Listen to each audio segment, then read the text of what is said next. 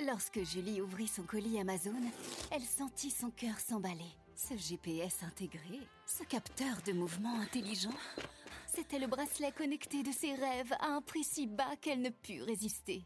Ça mérite bien 5 étoiles. Des super produits et des super prix, découvrez nos super offres dès maintenant sur Amazon. Radio Classique présente Des histoires en musique avec Elodie Fondacci.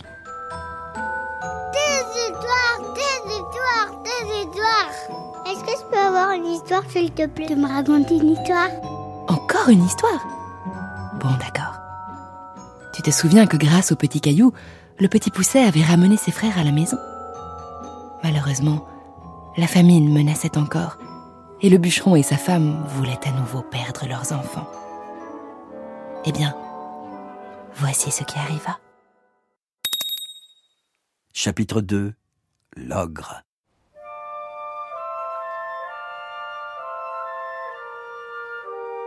Le petit pousset avait tout entendu. Il résolut de faire exactement comme la première fois. Mais quand il se leva de bon matin pour aller ramasser des petits cailloux, il trouva la porte de la maison fermée à double tour. Il ne savait que faire, mais quand la bûcheronne leur donna à chacun un morceau de pain pour leur déjeuner, il songea qu'au lieu des cailloux, il pourrait se servir de son pain en en jetant des miettes le long des chemins où il passerait. Il le serra donc dans sa poche. Le père et la mère les menèrent dans l'endroit de la forêt le plus épais et le plus obscur, et dès qu'ils y furent, ils les laissèrent là. Le petit pousset ne s'en chagrina pas parce qu'il croyait retrouver aisément son chemin grâce au pain qu'il avait semé. Mais il fut bien surpris lorsqu'il ne put en retrouver une seule miette. Les oiseaux étaient venus et ils avaient tout mangé. Les pauvres enfants étaient vraiment perdus. Plus ils marchaient, plus ils s'égaraient et plus ils s'enfonçaient dans la forêt. Bientôt, il fit nuit et une pluie glacée se mit à tomber. Les petits garçons tremblaient de peur et de froid. La pluie les perçait jusqu'aux os et ils glissaient à chaque pas dans la boue. Ils croyaient entendre de tous côtés les hurlements des loups qui venaient à eux pour les manger. Ils n'osaient presque pas se parler ni tourner la tête. Courageusement, le petit pousset grimpa en haut d'un arbre pour voir s'il ne découvrait rien. Ayant tourné la tête de tous côtés, il vit tout à coup une lueur qui brillait comme une chandelle bien loin, au-delà de la forêt. Par là, dit-il en descendant de l'arbre, et il guida ses frères dans la direction où il avait vu la lumière. Les enfants marchèrent longtemps, et ils arrivèrent enfin devant une maison où brillait en effet une chandelle.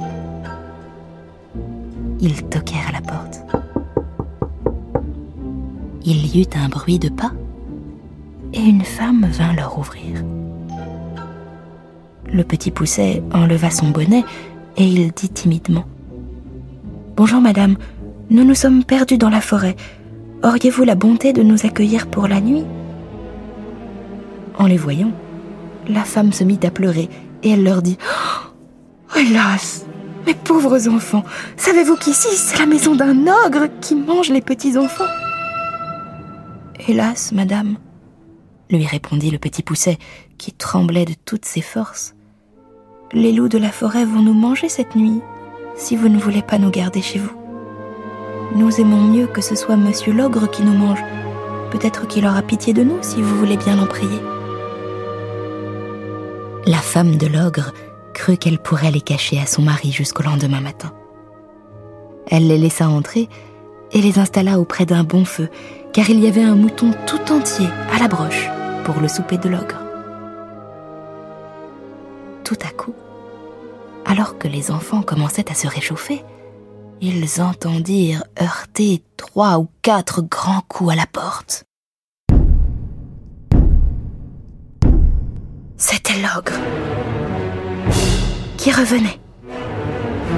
Aussitôt, sa femme les fit cacher sous le lit et elle alla ouvrir la porte. L'ogre était si grand et si gros que le moindre de ses pas faisait trembler la terre. À peine rentré, il se mit à renifler l'air. Hum, ça sent la chair fraîche ici. Tremblante, sa femme lui versa du vin. La chair fraîche Mais non, ce doit être ce mouton que je viens de cuire que vous sentez. L'ogre donna un coup de poing sur la table.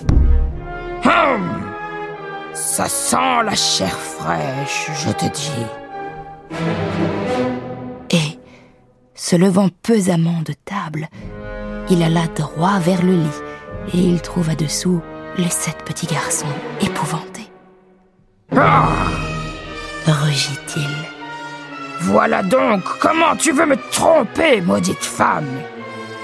Ne t'avise pas de recommencer, ou je te mangerai toi aussi. Il frotta ses grosses mains et il éclata d'un rire tonitruant. Ah, voilà de la viande qui me vient bien à propos. Il y a justement trois ogres de mes amis qui doivent me rendre visite ces jours-ci. L'un après l'autre, il tira les sept enfants de dessous le lit. Les pauvres petits se mirent à genoux pour le supplier de les épargner, mais ils avaient affaire au plus cruel de tous les ogres, qui, bien loin d'avoir de la pitié, les dévoraient déjà des yeux. L'ogre alla prendre un grand couteau, bien aiguisé. Il avait déjà empoigné l'aîné des frères, quand sa femme lui dit Mais, mon mari, il vous reste encore beaucoup de viande. Vous avez un veau, deux moutons et la moitié d'un cochon. Gardez ces enfants pour demain. L'ogre hésita.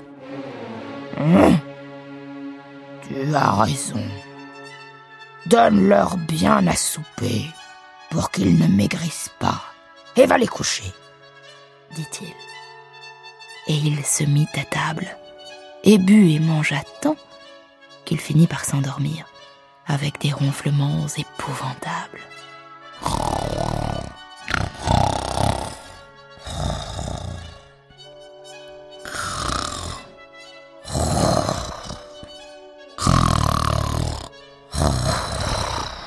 La femme de l'ogre rapporta à dîner aux sept petits garçons, mais ils avaient tellement peur qu'ils ne purent rien manger. Alors, elle les emmena se coucher.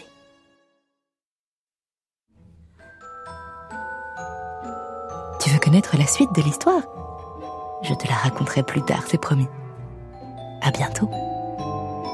C'était Le Petit Pousset, un conte de Perrault raconté par Elodie Fondacci sur les tableaux d'une exposition de Modeste Moussorski. Retrouvez la suite du conte en podcast sur radioclassique.fr. Radio Classique, des histoires en musique.